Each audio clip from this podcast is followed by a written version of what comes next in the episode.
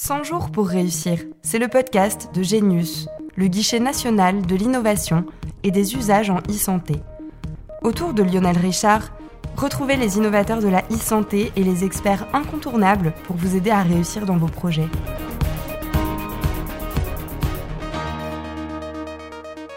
Bonjour à tous, vous écoutez 100 jours pour réussir, le podcast à destination des innovateurs et entrepreneurs dans le numérique en santé, mais aussi de toute personne curieuse de ce domaine. Ce podcast est produit par Genius, le guichet national de l'innovation et des usages en e-santé. Pour ce 30e épisode clôturant la deuxième saison de ce podcast 100 jours pour réussir, j'ai le plaisir d'accueillir Laura Letourneau, déléguée ministérielle au numérique en santé, sur le thème Bilan des trois premières années de la DNS, la direction au numérique en santé, au sein du ministère de la Santé et de la Prévention.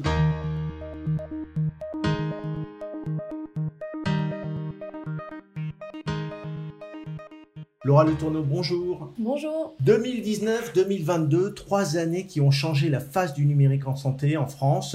Pouvez-vous, pour les innovateurs et entrepreneurs en santé qui nous écoutent, nous rappeler la genèse et les grandes lignes de ce virage du numérique en santé? Alors la genèse, c'était fin 2018 dans un rapport euh, qui a été fait par Dominique Pont et Anne-Laure Coury, euh, qui euh, évoquait le constat un peu déprimant de l'état des lieux du numérique en santé en France en disant ben, on passe notre temps à parler à longueur de table ronde de patients acteurs, de coordination euh, ville-hôpital, de déciloté de sanitaire et de médico-social, mais en réalité, et en partie à cause du numérique, ça c'est pas vrai sur le terrain parce que euh, euh, le compte rendu biologie passe pas du labo au médecin traitant, à l'hôpital, à l'EHPAD, etc.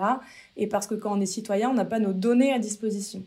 Donc comment est-ce qu'on fait pour, bah, pour faire mieux collectivement demain Parce qu'on a tous une part de responsabilité. Nous, pouvoir public, professionnels de santé, assos de patients, éditeurs de logiciels, eh ben on fait tous sa part. Nous, pouvoir public, on a fait notre part en définissant, un, le pourquoi on faisait du numérique en santé, deux, le quoi, qu'est-ce qu'on veut faire, tout bêtement, c'est quoi notre vision, et puis, euh, et puis comment est-ce qu'elle se décline en une feuille de route, et puis trois, comment on met en œuvre cette feuille de route, le plus important. Donc sur le pourquoi, on a défini une doctrine et un cadre de valeurs en disant on veut faire un numérique en santé en France et en Europe qui soit un numérique en santé éthique, humaniste, citoyen. Le numérique n'est pas une fin en soi, mais c'est malheureusement un moyen indispensable pour tirer la transformation du système de santé vers une médecine plus personnalisée, euh, de prévention, etc., etc. Sur le quoi, on a défini la logique qu'on appelle la logique d'état plateforme, où on a dit pour urbaniser les systèmes d'information en santé, il faut s'inspirer du mode de gouvernance d'une ville qui définit le juste rôle entre le public et le privé. Dans une ville, les pouvoirs publics, ils font les règles, le code de la route, le code d'urbanisme, etc. Dans le numérique en santé, ils font les règles d'interopérabilité, d'éthique dont je viens de parler, et de sécurité. Mais ils font aussi des infrastructures de base qui permettent l'échange et le partage. Les routes, les ponts, le réseau d'égouts, le réseau d'électricité dans une ville. Et les communs numériques dans le numérique en santé, avec le tristement fameux dossier médical partagé qui est sorti de terre avec mon espace santé, avec la messagerie sécurisée, avec la e-prescription, avec l'agenda partagé, avec les outils de coordination, etc. En revanche, dans une ville, les pouvoirs publics, ils font pas toutes les maisons individuelles. C'est l'écosystème externe qui les fait, la société civile, le privé. Et bien, de la même façon, dans le numérique en santé, nous, du sein, depuis l'avenue de Ségur et le 7e arrondissement de Paris, on fait évidemment pas tous les services numériques en santé à destination des professionnels et des citoyens. Ça, c'est le privé la société civile qui doivent les faire.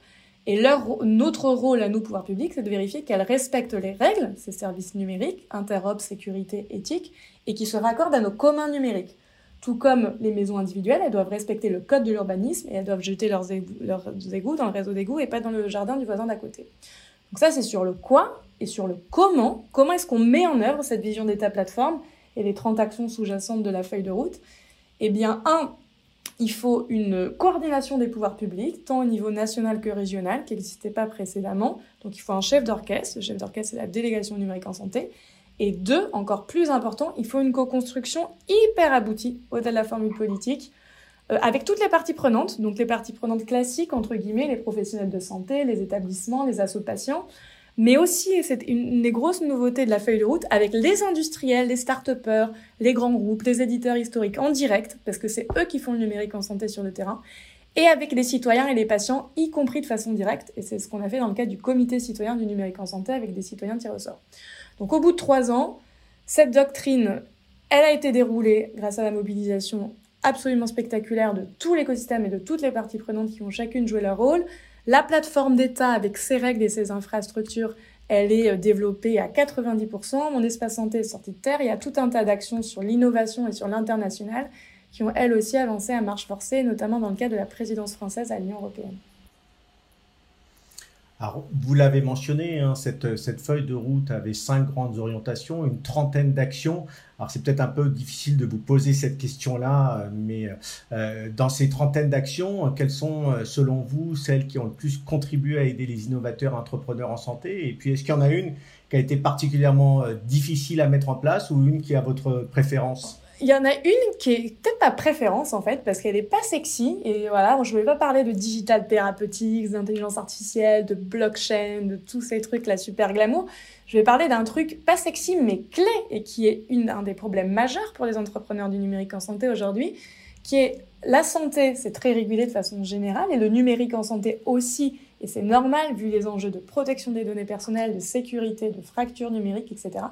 Et le fait d'avoir cette plateforme d'État avec ses règles et ses infrastructures qui soient claires, qui soient pragmatiques, qui soient à l'état de l'art technologique, qui soient partagées et rendues lisibles via Genius, le guichet national de l'innovation et des usages en e-santé euh, euh, dont il est question aujourd'hui, et qui soient appliquées et respectées, hein, ce qui est très rare. Aujourd'hui, il y a 50% de la loi qui n'est pas appliquée, avec des logiques de contrôle ex ante, ex post très volontaristes. En réalité, c'est indispensable pour que les entrepreneurs et les industriels de façon générale du numérique en santé s'y retrouvent, comprennent les règles du jeu, planifient les investissements et puissent anticiper. Ça, c'est la première, c'est pas du tout sexy, mais franchement, c'est clé.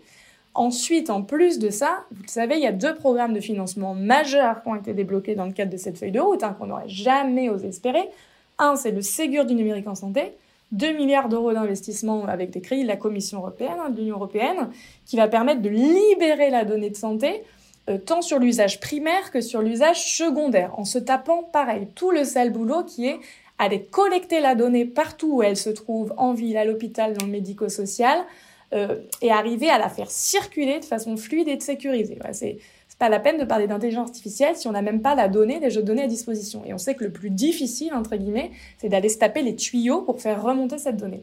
Premier programme de financement. Deuxième programme de financement, très centré sur l'innovation et les entrepreneurs, 650 millions d'euros, là aussi issus de France Relance et de l'Union européenne, la stratégie d'accélération santé numérique, qui, comprend elle aussi tout un tas d'actions, hein, c'est presque une deuxième feuille de route en soi, qui suivent la vie d'un projet d'un entrepreneur du numérique en santé.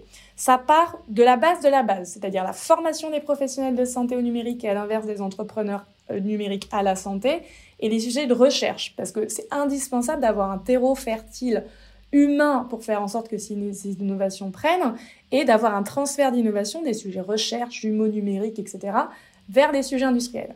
Premier point. Deuxième point, il faut ensuite avoir des tiers-lieux d'expérimentation pour que les entrepreneurs puissent percer la porte, par exemple, des hôpitaux et aller tester leurs leur euh, services numériques en production. On sait que c'est compliqué aujourd'hui et qu'il faut rapprocher le monde de la, santé, le monde des start et du développement économique de façon générale. Donc ça, c'est une des actions de la stratégie créer dans tous les établissements sanitaires, médico-sociaux, etc., des tiers-lieux d'expérimentation pour rapprocher ces deux mondes.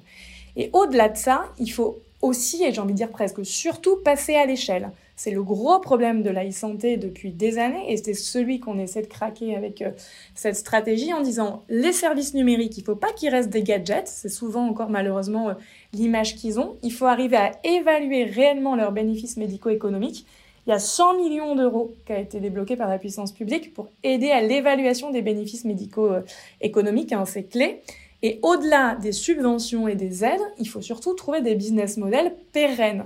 Euh, et c'est pour ça qu'on a débloqué, dans le cadre du, du projet de loi de finances de la sécurité sociale, deux guichets d'accès au marché et au remboursement pour les dispositifs médicaux d'une part et pour la télésurveillance d'autre part. À l'interface entre ces deux programmes, on a euh, un outil clé qui est mon espace santé, euh, qui est donc à l'interface entre le Ségur numérique qui va libérer la donnée et la stratégie d'accélération qui va utiliser cette donnée à des fins d'innovation et de recherche, etc. C'est mon espace santé qui a, vous le savez, des briques natives issues de la plateforme d'État, un dossier médical, une messagerie sécurisée aujourd'hui et demain un agenda partagé, mais qui a aussi, et c'est la consécration d'État plateforme, un catalogue d'applications numériques on va venir référencer tous les services numériques à condition qu'ils respectent les règles et qu'ils se raccordent à nos infrastructures, toujours la même chose. Et donc c'est indispensable que tous les entrepreneurs postulent à ce guichet pour pouvoir gagner en visibilité, pour pouvoir se tarquer d'être fiable, interopérable, sécurisé.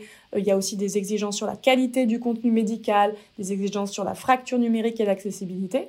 Et puis pour avoir accès à de la donnée à laquelle ils n'auraient pas eu accès sinon, puisqu'ils peuvent avoir accès si le patient en est d'accord, si euh, les exigences de sécurité sont respectées, etc., aux données présentes dans le dossier médical, dans l'agenda, des données qu'ils n'auraient jamais réussi à récupérer euh, euh, sinon, pour utiliser ces données et rendre un service numérique supplémentaire qu'ils n'auraient pas pu développer s'ils n'avaient pas eu accès à cette donnée libérée.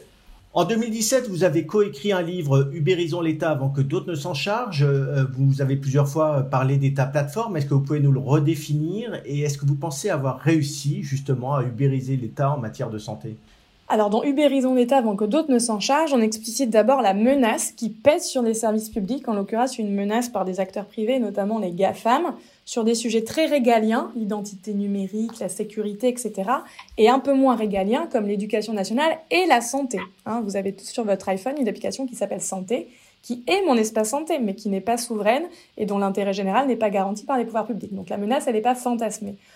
On dit dans la deuxième partie du livre qu'il ne faut pas s'arrêter là et, pleurer, que, cette menace est objectivement problématique, au-delà de la diabolisation des GAFAM ou de leur fascination, voilà, que objectivement, en posant les arguments à place, c'est problématique, mais qu'il faut profiter de cette mise en mouvement pour orienter la, enfin la modernisation des services publics dans un cadre de valeurs qui nous semble acceptable et beaucoup plus rapidement que précédemment, en ubérisant les services publics ou plus précisément en plateformisant et même en méta-plateformisant les services publics. Alors, comment est-ce qu'on explique cette méta-plateforme? On, dit qu'en fait, il faut faire du judo et que le modèle de méta-plateforme, c'est le modèle des, des GAFAM dont il faut s'inspirer. Pour l'expliquer, on prend l'exemple d'Uber en disant Uber, quand on regarde ce modèle de plus près, en réalité, il s'appuie sur le système de géolocalisation de Google Maps, sur la distribution de son service via des stores, celui d'Apple ou celui de Google, via l'identité numérique de Facebook Connect et via la gestion des données d'Amazon Web Services. Et s'il n'avait pas pu s'appuyer sur toutes ces infrastructures technologiques bâties par d'autres, en l'occurrence les GAFAM, qui, sont des méta-plateformes, des plateformes de plateformes satellites, Uber, lui, c'est une plateforme satellite, comme Airbnb, comme Blablacar, etc., et ben en réalité, Uber, il n'aurait jamais pu ubériser son secteur et aller aussi vite.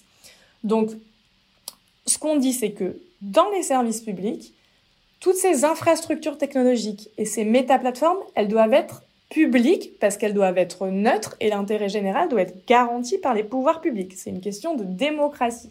Donc on ne veut pas que le cadre d'interop, de sécurité, etc. soit imposé par l'App Store dans la santé, on veut qu'il soit imposé par les pouvoirs publics dans le cadre du référencement au catalogue de mon espace santé. Donc certes, c'est des contraintes, parce que ben, il faut respecter des règles d'interop, d'éthique, de sécurité, mais c'est au bénéfice des citoyens.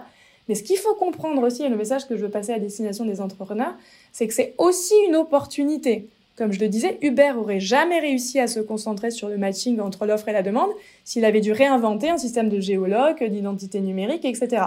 De la même façon, par exemple, Vitmados, pour prendre un exemple de la société civile pendant le Covid, euh, a pu s'appuyer sur Pro Santé Connect, la brique d'identification sectorielle qui est l'équivalent de France Connect, mais pour les professionnels de santé, pour déployer son service dans tous les centres de vaccination sans savoir à se taper l'enrôlement, comme on dit, c'est-à-dire l'identification et la qualification de tous les professionnels de santé pour vérifier qu'ils avaient le droit d'avoir accès à des données personnelles de santé. Donc le fait de coder en deux jours deux boutons Pro Santé Connect sur son service numérique, c'est gagner trois mois de, déploiement puisqu'on n'a pas enrôlé nous-mêmes les professionnels de santé. De la même façon, je donnais l'exemple du catalogue de services Mon Espace Santé tout à l'heure. Euh, euh, grâce euh, à mon espace santé et à ces briques natives et au Ségur de la santé derrière, les entrepreneurs pourront avoir accès à des données auxquelles ils n'auraient pas accès s'il n'y avait pas eu ce travail qui avait été fait euh, avec les pouvoirs publics. Donc, l'état plateforme ou l'état méta-plateforme, pour être parfaitement exact, c'est vraiment le beurre et l'argent du beurre, c'est-à-dire c'est l'innovation au plus proche du terrain, permise notamment par les entrepreneurs, mais ou et, parce qu'il ne faut pas opposer les deux mondes, dans un cadre de valeurs éthiques, humanistes, citoyens, garantis par les pouvoirs publics. Donc c'est vraiment gagnant-gagnant pour le public, pour le privé et in fine pour les citoyens. C'est très clair. Après trois années passées à la tête de la DNS, hein, vous vous apprêtez à passer la main. Quels sont les grands enjeux pour vous en matière de santé numérique en France euh, désormais? Et quels conseils allez-vous donner à celle ou celui qui vous succédera? Mon premier conseil, c'est de s'inscrire dans la continuité de tout ça et pas lâcher sur cette feuille de route. Le numérique, c'est comme l'écologie, c'est des infrastructures derrière. Il faut planifier, on ne peut pas changer de braquet tous les six mois. En revanche, le numérique, il a ça comme avantage par rapport à l'écologie, c'est qu'il met à peu près tout le monde d'accord. C'est-à-dire que tout le monde, tous les, tous les spectres de, de politique, tout le monde est d'accord pour dire que c'est indispensable à la transformation du système de santé, qu'il faut y aller et qu'il faut y aller dans un cadre sécurisé, éthique, interopérable. On a dit ça, on n'a rien dit. Le plus dur, c'est pas de faire une feuille de route, c'est pas de publier des décrets, c'est de le faire. Et donc là, il faut être hyper déterminé et rester hyper volontariste sur dérouler cette feuille de route et faire en sorte que, que ces impacts et ces usages soient visibles en vrai pour les professionnels de santé, pour les citoyens. C'est en train d'arriver avec le Ségur, avec mon espace santé, maintenant qu'on a fini de construire la plateforme d'État et toutes les fondations de la maison. Mais il faut vraiment continuer dans cette voie-là. Il faut continuer à un rythme élevé. Ça, c'est extrêmement important. Il ne faut pas continuer à la vitesse de la tectonique des plaques faut, faut, faut rester à un rythme élevé dans la logique des petits pas rapides là, qui nous est cher, donc ni les petits pas lents, ni les grands pas euh, qui n'arrivent jamais. C'est important pourquoi? Parce que euh, c'est important pour l'accompagnement du changement. Quand on ralentit, c'est pas juste qu'on va moins vite, c'est comme en vélo, c'est que quand, quand on ralentit, au bout d'un moment, on tombe. Et pour craquer certains sujets, parfois il y a une histoire de rythme. Voilà, euh, si on avait eu six mois et pas trois semaines pour faire voter par la Commission européenne et tous les États membres les principes éthiques européens du numérique en santé, on n'aurait pas réussi à les faire voter. C'est parce qu'on a eu trois, trois semaines qu'on a réussi à, à embarquer tout le monde et à se mettre d'accord. Et par ailleurs, il y a aussi des enjeux extrêmement forts de, souveraineté numérique, mais aussi de souveraineté sanitaire, parce qu'on est en concurrence, euh, nous, pouvoirs publics, avec certains acteurs privés. Euh, qui veulent être la plateforme d'État à la place de l'État, en plus du rôle qui leur est déjà attribué dans la logique d'État-plateforme. Donc c'est indispensable d'aller vite pour proposer des alternatives, pour être en phase avec les attentes de la société, et c'est une question derrière de démocratie. J'ai aucun, aucune inquiétude sur le fait que non seulement ça va s'inscrire dans la continuité avec tout un tas de, sujets supplémentaires hein, qui vont s'ajouter sur les données, sur les usages, etc., mais que tout ça va s'inscrire dans la continuité et sur le fait que ça va euh, continuer et ça va perdurer dans un rythme élevé. Et ça, ça dépendra de nous, pouvoir public, mais ça dépendra aussi de vous, tout l'écosystème, de, faire en sorte que, de, continuer à faire votre part. Pour conclure, Laura Letourneau, euh, quels conseils pouvez-vous donner aux entrepreneurs, aux innovateurs qui voudraient innover en santé en France? Ben, je dirais, voyez la puissance publique comme des alliés. Voilà, rentrez dans un mode de pensée complexe, un petit peu, mais pas si complexe que ça, quoi, où le public et le privé ne s'opposent pas, mais on est dans un état du 21e siècle où il y a une alliance qui n'est pas une alliance naïve ou une alliance exigeante, mais une alliance intelligente entre le public et le privé au service de l'intérêt général qui est, défini par cette état plateforme. Donc, je compte vraiment sur vous pour, pour rentrer dans cette dynamique-là, comme vous l'avez fait depuis euh, ces trois dernières années, pour rien lâcher et, et, pour nous aider à transformer euh, le système de santé. Et, de la même façon, vous pouvez vraiment aussi compter sur nous et, sur les pouvoirs publics euh, dans les années à venir aussi.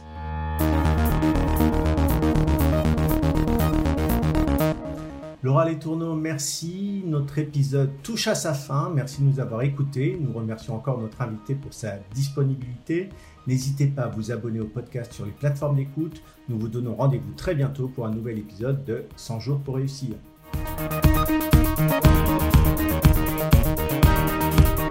Celles et ceux qui font la e-santé d'aujourd'hui et de demain sont sur le podcast de Genius et toutes les solutions pour réussir sont sur genius.isanté.gouv.fr.